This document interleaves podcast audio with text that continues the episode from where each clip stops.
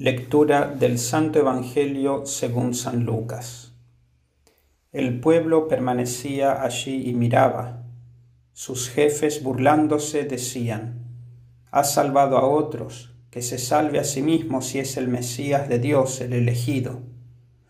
También los soldados se burlaban de él y acercándose para ofrecerle vinagre le decían, Si eres el rey de los judíos, sálvate a ti mismo.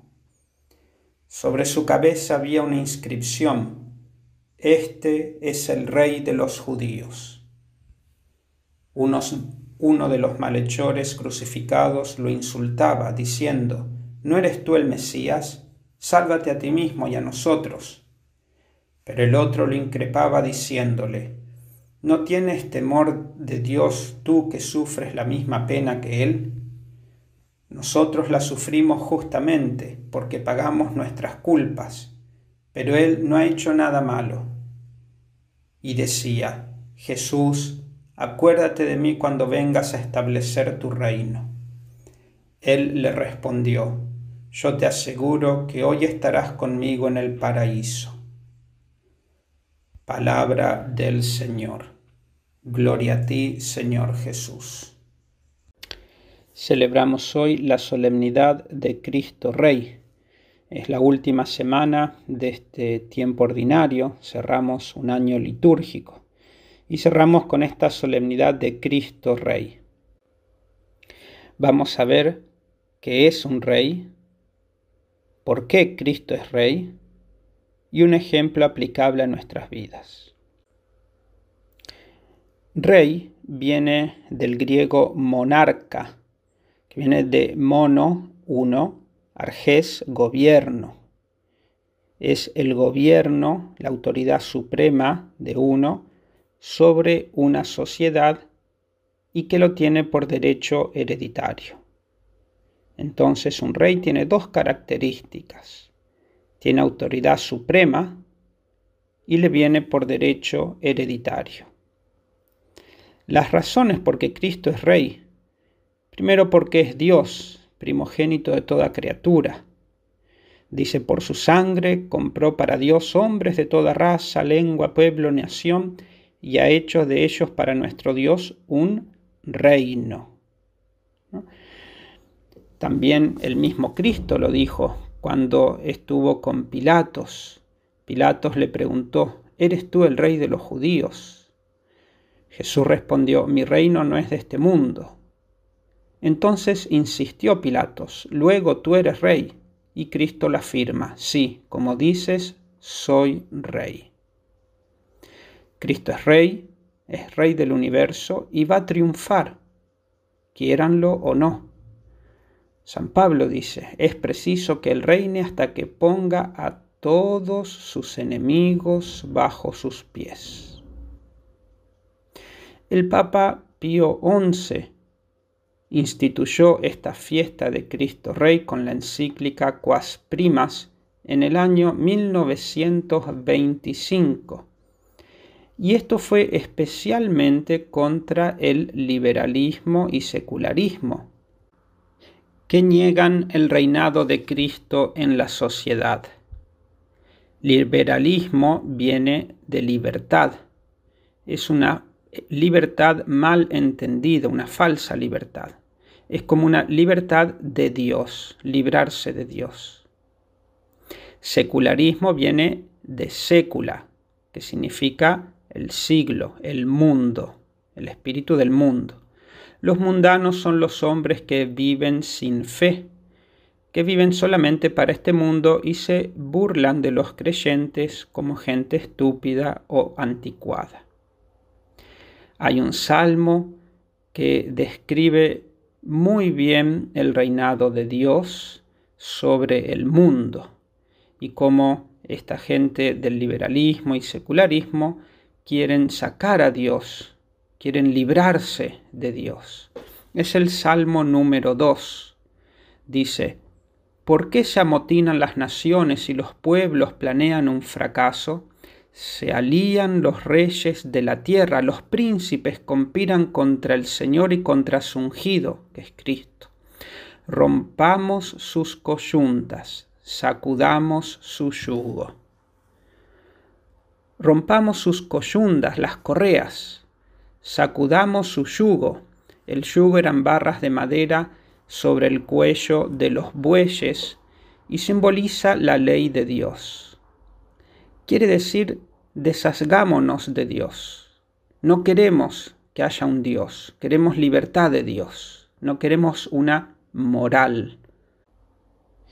Y esto lo podemos ver muy claramente en el mundo actual. Desasgámonos de la moral, de la ley de Dios, la ley natural, puesta en la naturaleza, como es los ataques a la familia, ¿no? con el matrimonio eh, entre el, del mismo sexo, o por ejemplo el aborto, la anticoncepción, la eutanasia. Es el hombre que dicta la ley para sí mismo y se quiere deshacer de Dios. Rompamos sus coyundas, sacudamos su yugo. No queremos que éste reine sobre nosotros. Continúa el Salmo. El que se sienta en los cielos se sonríe, el Señor se burla de ellos. Luego les habla con ira, los espanta con su cólera. Yo mismo he establecido a mi rey en Sión. Este es Cristo. Pídemelo, te daré en herencia las naciones, en propiedad los confines de la tierra. Con cetro de hierro los quebrantarás los quebrarás como vaso de alfarero. Este rey es Cristo que reina sobre el madero de la cruz. Continúa el salmo, y ahora reyes, sed sensatos, escarmentad los que regís la tierra, servid al Señor con temor, rendidle homenaje temblando, no sea que se irrite y vayáis a la ruina es decir, reconocer a Dios, reconocer que hay una moral que Dios ha puesto en la naturaleza de todas las criaturas. Termino con un ejemplo muy bonito del Domingo de Ramos. El Domingo de Ramos tenemos dos evangelios, uno afuera de la iglesia, en la puerta, que es del Domingo de Ramos en sí mismo, y luego dentro de la iglesia la lectura de la pasión de Cristo. El domingo de Ramos era un día hermoso, soleado, muy lindo. La gente empezaba a sacar ramas de los árboles y a cortarlas. Cristo monta el burrito y empieza a bajar el monte de los olivos que estaba frente a Jerusalén y la gente empezaba a gritar gritos de viva, de Osana, bendito el rey que viene, el rey de Israel. Todos estaban muy contentos y llenos de alegría y júbilo. Y dice el Evangelio, al acercarse y ver la ciudad, lloró por ella. Qué gran contraste. Un día hermoso, la gente grita de alegría, Cristo frena al burrito y llora. Qué gran contraste. Continúa el Evangelio. Lloró por ella diciendo, si tú también conocieras en este día el mensaje de paz, pero ahora ha quedado oculto a tus ojos. Y vuelve a subir al burrito y entra en Jerusalén. Cristo viene a reinar en Jerusalén. Jerusalén es nuestra alma. Representa nuestra alma.